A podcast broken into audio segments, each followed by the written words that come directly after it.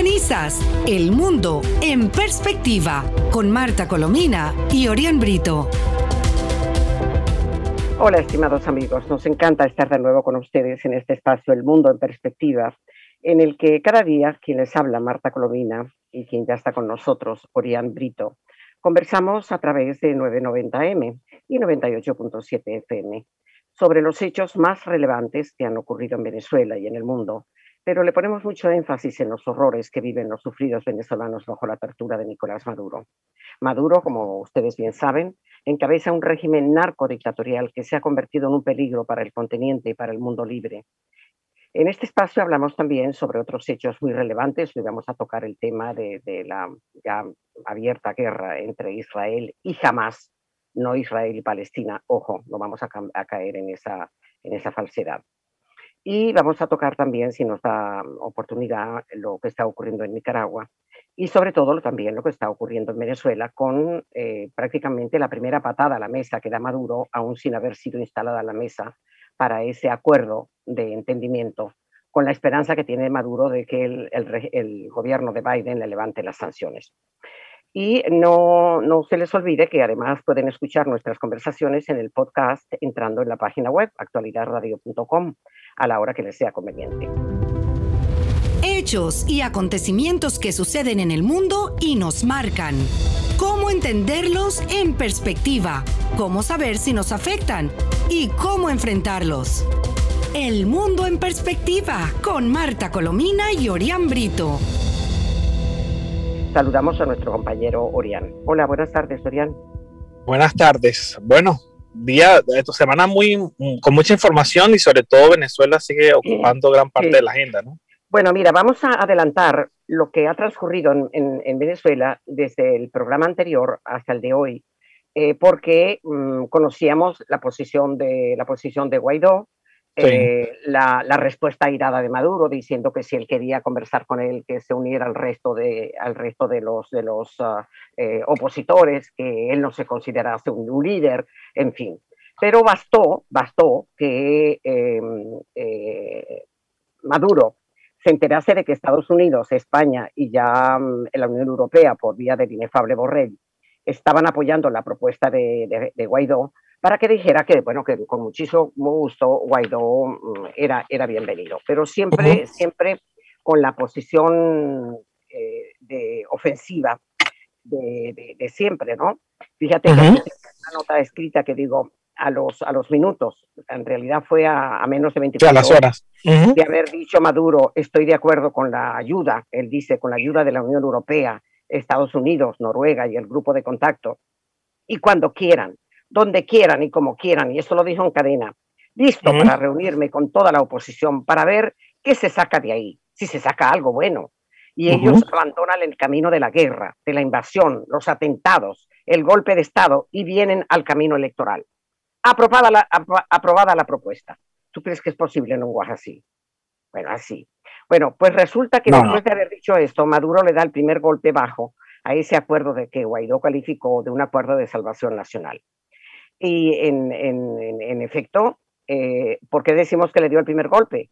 Porque se supone que el Consejo Nacional Electoral, que él controla, no podía inmediatamente lanzar la, ya la, propuesta de que va a haber elecciones, eh, elecciones de gobernadores, alcaldes, concejales, legislativas y, de, cualquier otra cosa el 21 de noviembre. Es decir, que si se abre un, un cauce para un entendimiento, para la realización de, elecciones libres que contemplen las elecciones presidenciales, parlamentarias y las regionales. No pueden lanzarse las regionales apresuradamente porque se cierra el camino a lo que es más importante y a lo que Maduro, tú sabes muy bien como yo y como los amigos radioescuchos, no está dispuesto a abrirse, que es a dejar el poder a través de unas elecciones presidenciales. Claro, la elección presidencial así es. y ya comienzan a, especular eh, los, uh, los colegas periodistas. Fíjese que hace tan solo instantes antes de iniciar la conversación eh, se habla de que como otro gesto levantarían las inhabilitaciones políticas en los próximos días. Sin embargo, yo creo que hay que ser muy claro que, que, que la, la, el petitorio es muy claro. ¿no? La elección presidencial es fundamental. Esa no se menciona. Eh, el, no, no, no, pero, pero espera, pero espera. es que además, muy claro, Estados Unidos lo, ha dicho ayer a través de, del vocero de, James González. y también del, embajador. Y, de, bueno, y del embajador Story también, lo ha dicho muy claro. Hay cinco, cinco condiciones clarísimas. La primera es la liberación incondicional de los presos políticos. Son más de 300. primero. No, Son más de 300. al primero. Ah, bueno, ah, 300 y pico. Eh, segundo, Mm, eh, cese de la inhabilitación de los partidos políticos y cese de la inhabilitación de los líderes políticos. En este momento, ningún de los, ninguno de los partidos importantes, Acción Democrática, eh, Voluntad Popular, Primero Justicia, etcétera, um, no pueden participar en las elecciones porque están inhabilitados por el, Tribunal Supremo de Justicia que está al servicio de Maduro. Y luego, la tercera condición importantísima eh, el, hecho de no perseguir a las organizaciones no, eh, gubernamentales. Y, lo más importante, elecciones libres presidenciales parlamentarias con garantía mm, de, la, presencia. De observación internacional. De observación, no, no, ojo, no solamente la observación internacional, sino la comunidad internacional en el proceso todo de negociación. ¿Por qué? Porque Maduro promete una cosa y al día siguiente la desmiente, dice que no, y le da una patada a la mesa. Sí, sí, fíjese que, en el caso de la observación internacional, en Venezuela se, se cambió con el CNE de Maduro para un acompañamiento en el que... y, además, déjeme decir, invitados por ellos, por los que ellos querían, no, no era una observación internacional. Son todos, todos los ñángaras, los que no conocen el término coloquial, ñángara todos los comunistas y todos los eh, de izquierda radical que hay en el mundo, y que además son asalariados de, de, Maduro o del Foro de Sao Paulo, aparecen como ah, observadores internacionales. Entonces todo está bien, se dan un paseíto por ahí y todo está perfecto, a sabiendas de que hay un fraude como una catedral, ¿no? Entonces, este Em, esa, esa, negativa a hacer elecciones presidenciales fue refrendada ayer, además, no, no solamente por la decisión del, del, Consejo Nacional Electoral chavista, sino por el propio Diosdado Cabello, quien en el programa con el Mazo Dando afirmó que ellos no iban a aceptar ningún acuerdo para elecciones presidenciales, y si acaso se harían en el año 2004. Sí. Bueno, fíjate tú es que las dos últimas elecciones presidenciales y las elecciones parlamentarias, las dos fueron fraudulentas. Un fraude como una catedral y no fueron reconocidas por ningún organismo internacional ni por la comunidad internacional en su conjunto. No, eh, En, las de 2018 eh, ganó Maduro con unos, unos ah, eh, centros electorales absolutamente vacíos. Vacíos. Votos absolutamente inventados por el, Consejo Nacional al Servicio de Maduro. Y las, las, del 6 de diciembre del 2020 no se diga. Esa, Esas fueron rechazadas igualmente porque fueron totalmente fraudulentas hasta el punto de que esta Asamblea Nacional que nombró a ese Consejo Nacional, tanto la Asamblea como el Consejo Nacional Electoral, son ambos totalmente fraudulentos y eh, desconocidos. Así que Sí, yo, quiero destacar, yo quiero destacar una situación de todo este contexto, porque fíjese que hay mucha frustración, entiendo, en, en gente que, bueno, que desconfía, que sabe, todos sabemos cómo actúa el régimen de Nicolás Maduro, y ya se está mostrando tal cual es, ah, con los epítetos, con, con todos los comentarios que hacen sus voceros, insultos exactamente, sí. bobolongo, entre otros, que, que da vergüenza hasta repetirlos. Pero lo cierto es que hay que entender que este es el camino que plantea la, los aliados internacionales que en todo caso es la fortaleza que tiene Guaidó, nos guste o no. Claro, es que cuando, cuando decimos no, inclusive los grupos radicales opositores, bueno, que porque Guaidó hablaba de, que entonces el, el, que estaba usurpando, el usurpador, había cuatro condiciones que había establecido hace dos años cuando fue nombrado presidente interino de Guaidó. Y era el propósito de Guaidó y el propósito de toda la oposición, que era este, salida de, salida de Maduro, salida de Maduro ajá, eh, e inmediatamente gobierno, gobierno de transición, y después elecciones limpias, elecciones libres. Bueno, ¿cómo no, no se ha intentado pacíficamente desde la, desde la comunidad internacional salir a, a, salir de, de Maduro? ¿Y por qué no se ha salido de Maduro? Dios mío, no se ha salido de Maduro porque los militares que poseen las armas están al servicio por su condición de narcotraficantes y de vendidos a la dictadura, están negándose a dejar el apoyo a Maduro. ¿verdad? Pero además de todo eso, tienen el apoyo de Hamas, tienen el apoyo de, Hezbollah, tienen el apoyo de los cubanos, a los chinos y tienen a los Exactamente. A ver, a ver. Entonces, dado que tanto es así que el cambio que se ha producido en la oferta de Estados Unidos y lo mismo que en la siempre, siempre muy liviana y muy poco convincente del señor Borrell eh, en la Unión Europea, han sido la de entenderse con Maduro para hacerle entrar en su cabeza que él no va, que, Estados Unidos no va a cambiar las sanciones y que él no va a poder progresar el país, que lo tiene saqueado y absolutamente arruinado, ¿verdad? Y entonces está vendiendo ahora PDVSA y está vendiendo todo lo que, lo que es vendible en Venezuela y dejando un país en ruinas. Todo eso no podrá cambiar si no se cambia el rumbo de la economía, se da libertad a Venezuela y, se, regresan los capitales a Venezuela. Y para que regresen los inversionistas a Venezuela, tiene que haber un, levantamiento de sanciones. Y para que haya un levantamiento de sanciones, Maduro tiene que dejar el poder, o por lo menos someterse, que no, sabemos que no va a dejar el poder, a unas elecciones limpias porque las va a perder de corrido. Yo creo que aquí la, última parte y yo creo que aquí el, rol fundamental ahora es de la comunidad internacional, porque eh, si vuelve a caer en este cuento, como ya lo vimos con, con, el primer ejemplo de Noruega, que no concluyó en nada, que todos se levantaron de la mesa, pues eh, el, mundo es el que tiene... de la mesa no, le dio una patada a Maduro, ojo. Bueno, claro, le dio una patada, a, la mesa, patada a Maduro a la mesa.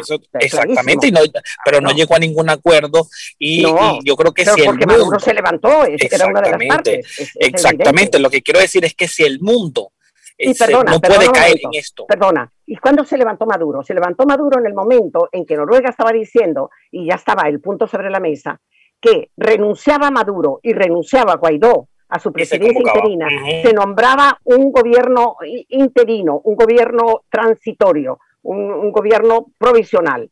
Er, eh, con representaciones de común acuerdo del chavismo y de la oposición para llegar a estas elecciones libres. Y es ahí donde Maduro le dio la patada a la mesa. Él no iba a abandonar el poder. exactamente. Entonces, en consecuencia, queda ahora en la comunidad internacional realmente presionar, como lo ha dicho Guaidó en su, en su propuesta de acuerdo, para que se dé esta garantía y esta, sobre todo este compromiso real de una. Pero te repito, que no es una propuesta de Guaidó, entendamos que cuando, los, radicales, los radicales opositores se ponen, se enfadan. Que hace mucho daño, que hace muchísimo este, daño. Porque, porque, ha transigido Guaidó, no, Guaidó no ha transigido. Maduro no se ha ido, que es el que tiene las armas, el que tiene el apoyo de, los radicales, el apoyo, el apoyo del terrorismo internacional, porque Venezuela ya no, ya no es Maduro, ni es un gobierno cualquiera, es una organización criminal. Entonces, ¿qué es lo que ocurre? Fíjate, fíjate tú el tratamiento eh, estando como están, necesitados de, que se mm, liberen, de que se le levanten las sanciones. que, Jorge, Rodríguez, Jorge Rodríguez dijo en el día de ayer que bueno, en el tono displicente, como que ellos estuvieran agarrado a Dios agarrado por las barbas, para decirlo coloquialmente también. Dice eh, que acepta el diálogo con, con Guaidó, pero con una condición, que reconozca sus crímenes horrendos pero tú has visto qué cosa. y dice además, el presidente de la Asamblea Nacional fraudulenta, que es este Jorge Rodríguez, dio el visto bueno este jueves a la propuesta de acuerdo de salvación nacional de Juan Guaidó para ir a un diálogo, pero sin amnesia. O sea, no, que no se puede olvidar. Chicos, los que no podemos olvidar somos nosotros. Claro. nos han arruinado el país, que hay trescientos y pico presos, que hay un montón de asesinados con crímenes de lesa humanidad, que Venezuela está en ruinas y todo eso. Bueno, pues entonces este señor dijo que a Guaidó le dijo que no es que vas a venir con tu cara a pedir una negociación y un diálogo sin, por ejemplo, devolver todo lo que te robaste o por lo menos decir que se cometieron errores terribles. Y esto lo dice un tipo, oye, que, que forma parte de un equipo absolutamente dilapidador y que ha, sometido a Venezuela a una hambruna generalizada, a unas ruinas terribles y a una fuga por todos los países del mundo. y a un psicoterror también. Porque como alma, alma y pena por todas partes del mundo. sí, sí, es una persona muy cruel. Así que yo creo que queda observar y, sin duda se está moviendo la comunidad internacional, porque fíjese, hace tan solo minutos el propio ministro de la Defensa del régimen, Vladimir Padrino, dice que bueno, que es muy positivo, que está de acuerdo con ir a una negociación. Otra de las personas que también mm. secuestran el poder. Más vale que, que haga, haga mm, eh, atienda a, a, los militares, porque hoy hay, hay la, información que da, que da la, la, Rocío San Miguel. San Miguel. El 70% de la población de Venezuela está en manos de, en manos de la guerrilla y que no tiene el control la Fuerza Armada. Así que, ¿qué hace Padrino López ahí? Tú dime, ¿y qué hace la Fuerza Armada? ¿Ah? No, no, no. Y que hasta, hasta, hasta, donde no es posible ni siquiera imaginar, eh, y olvidándose de los, de los uh, militares que están eh, secuestrados. Secuestrados, que, están en trato ahora con la, con la Cruz Roja para entregarlos a sus familiares. O, no, no, sé a quién, porque no, quieren, no, no tienen relación con, con, el gobierno, y, eh, y, los otros que están perdidos, que no se sabe por dónde andan, ¿no?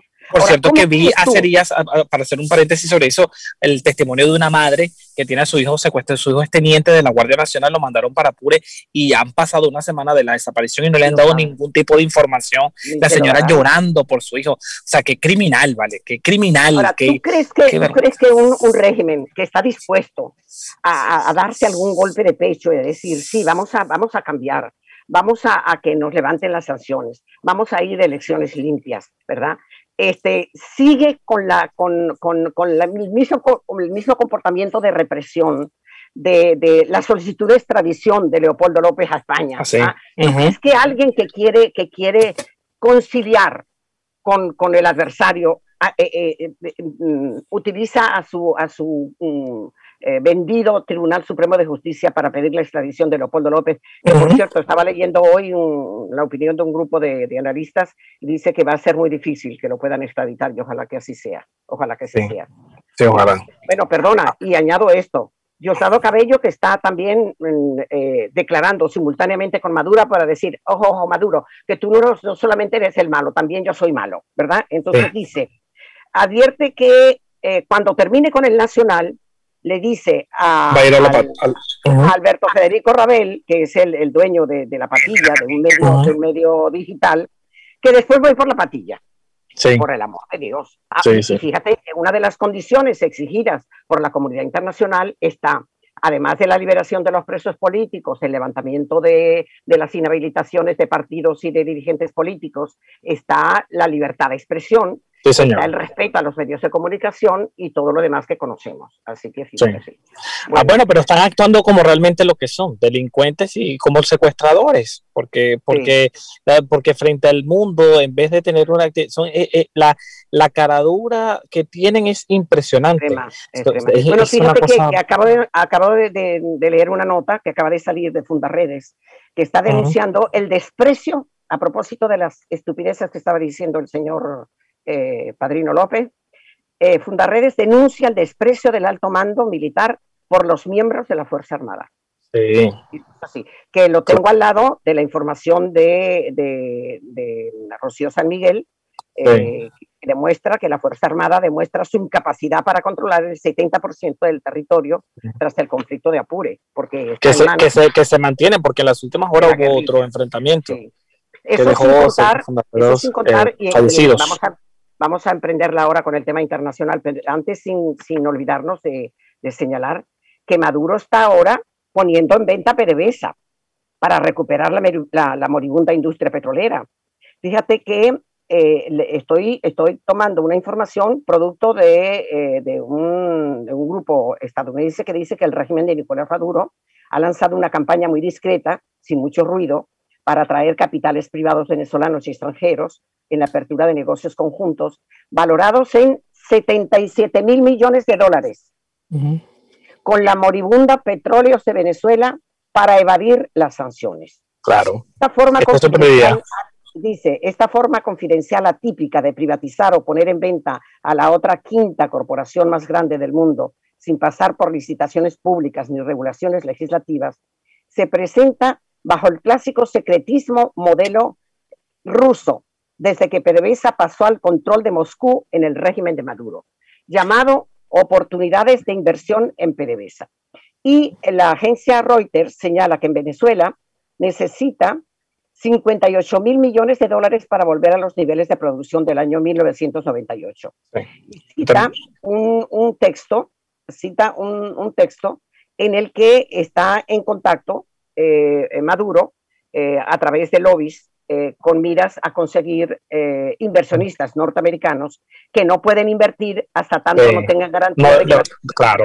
Las sanciones van a ser levantadas, obviamente. Sí, sí, sí, sí. Habría que, ah, sí, hay que estar para ver qué ocurre de esta, de estas conversaciones. Pero fíjese, hacia, lo, concluyo con esto, si hay fecha para una elección, pero no hay fecha para la llegada de vacunas, porque esa es una ah, crisis que ah, también no. podemos olvidar.